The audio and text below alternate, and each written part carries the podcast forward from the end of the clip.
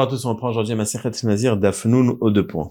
Al-Kazait Met et Al-Kazait Netzel. Donc on avait vu dans la Mishnah qu'un Nazir qui était au contact ou dans un OL où il y avait un Kazait Met ou un Kazait de Netzel, ce liquide qui avait coulé d'un défunt, eh bien, il, le Nazir était tamé, il devait se raser les cheveux et de faire donc tout le processus de Nazir tamé. Ezehun Netzel, qu'est-ce qui s'appelle? Netzel Bessar Amet Shekarash, donc de la chair qui est devenue, la chair du défunt qui est devenue liquide et qui euh, qui, est qui a repris, qui est devenu du dur après. Ou moral, c'est un liquide chez qu'on a pu faire bouillir, c'est-à-dire qu'on a pu bouillanter avec des boules, des, bulles qu'on a pu quand on l'a fait cuire.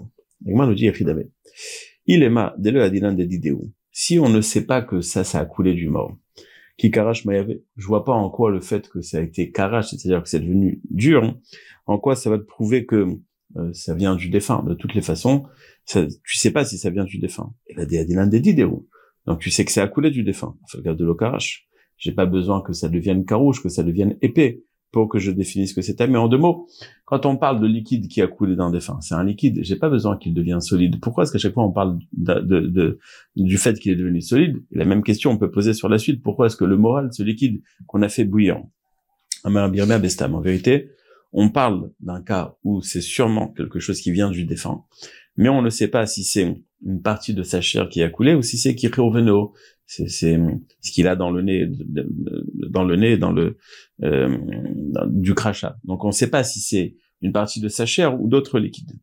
Et c'est pour cela que ikarash, si on voit que ça s'est solidifié, mohalhu, on sait que c'est du mohal de la de la chair qui est devenue liquide, parce que quand elle s'est solidifiée à nouveau, c'est ça qui me prouve que c'est de la chair du défunt.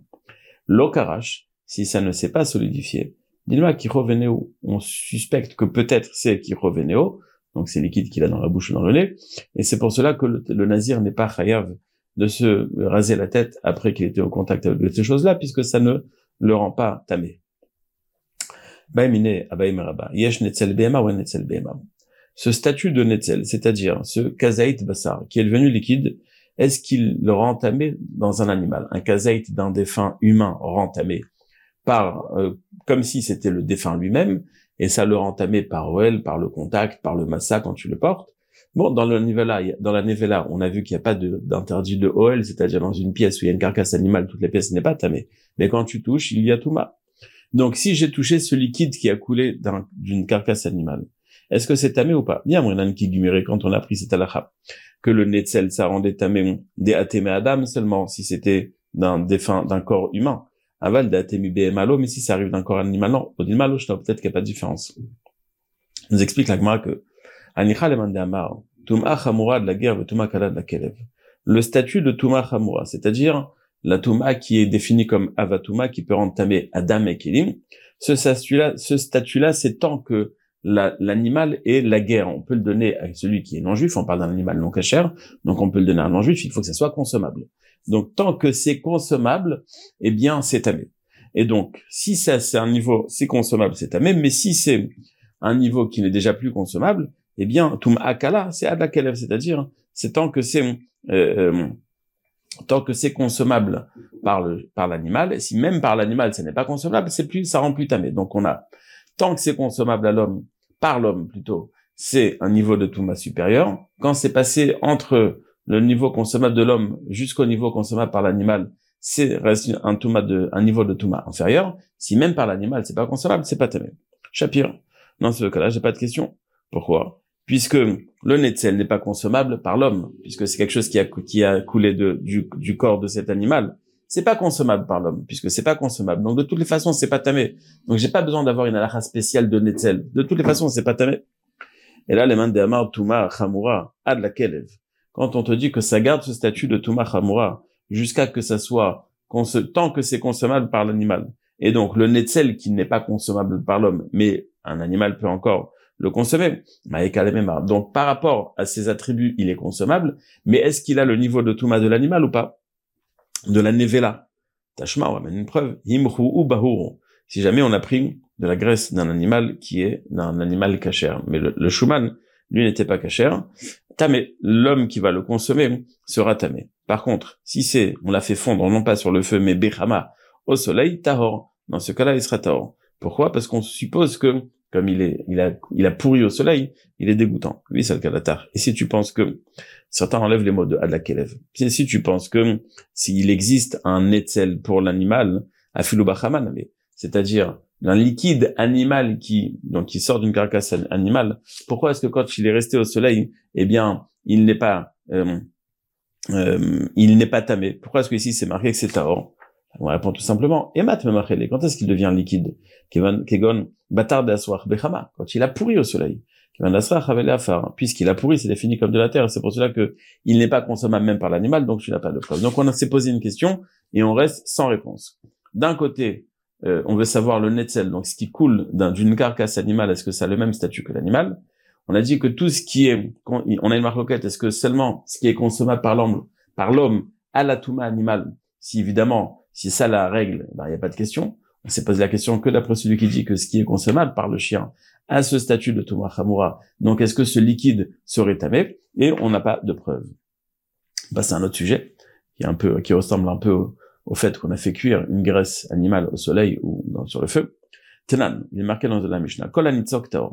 Quand on va prendre un liquide et le faire couler dans un autre liquide, même si le liquide d'en bas, donc la marmite qui va réceptionner, le liquide d'en bas est tamé. On pourrait supposer que le fait qu'on est en train de faire couler quelque chose de par en haut vers, le bas, eh bien, il y a un contact entre le haut et le bas. Et donc, on devrait considérer ce qui est encore dans l'ustensile comme tamé. Kolanitzok. Non. Tout ce qui coule d'un ustensile vers un autre est taor. Sauf dvashazifim betsapirit. Deux qualités de, de miel qui sont très épais et parce qu'elles sont très épais, on verra dans on va développer, on les considère comme reliés, c'est-à-dire ce qui est en train de couler, ce qui est encore dans l'ustensile supérieur, on les considère comme ensemble, et donc si ce qui est en bas est tamé, ce qui est en haut aussi est tamé. Même si c'est un plat qui est épais, chez le grissine ou chez le foule, qui est fait à base de, de grains, comme de l'orge perlée ou autre, parce que quand tu vas remonter la marmite, tu vas arrêter de faire couler. Hein. Alors il y a certaines choses qui étaient en route pour couler, qui étaient déjà vers le bas, qui vont revenir en arrière. Et donc puisque c'est assez épais et que ça remonte, et qu'on considère que ce qui est sorti de la marmite est déjà tamé, donc au final, tu auras dans ta marmite des choses qui étaient déjà sorties et qui sont revenues en arrière, eh bien c'est pour cela que la marmite est tamée. D'après l'avis de Rabbanan, est-ce qu'on peut considérer que ce qui est orlin, donc ce qui est non pas liquide, mais un peu plus solide, est-ce que c'est défini comme litzok ou pas? C'est-à-dire, est-ce qu'on le considère comme étant attaché? Et donc, est-ce que ça serait tamé Miamrinan, est-ce qu'on va expliquer que la raison pour laquelle le miel, cette qualité de miel que Chachamim m'ont dit qu'il est vewin tuma, mishum deitbeu rire. Rire en général, c'est celui qui bave, c'est ça rire. En hébreu moderne, c'est le rire. Donc en général, quand ça euh, euh, quand ça coule, eh bien c'est comme si ça bavait un petit peu, et quand tu lèves la marmite, ça revient en arrière. Et c'est pour ça que ce vache, lui, rentamé tout ce qui est dans la dans le dans l'ustensile supérieur, parce qu'il a ses ririm. Et donc la question qu'on se pose sur stam de la nourriture qui n'est pas liquide, on n'a pas ce genre de de, de, de, fil qui va couler. Odilma, mishum ou peut-être que le miel, c'est parce qu'il est épais, c'est pour ça que tu considères tout ça comme un seul morceau. Et donc quand j'ai par exemple ce, plat d'orge perlée, eh bien là aussi, ou pas de pas seulement d'orge perlée, par exemple euh, du gras ou autre qui est en train de couler, qui est aussi épais, on considérait que euh, c'est considéré comme une entité, donc c'est tamé. Je vais t'amener une preuve. Relève Amet Shehu Shalem. Si j'ai de la graisse d'un défunt, qui a un kazaït Shalem. Vehitiho. Et on l'a fait fondre. Tamé.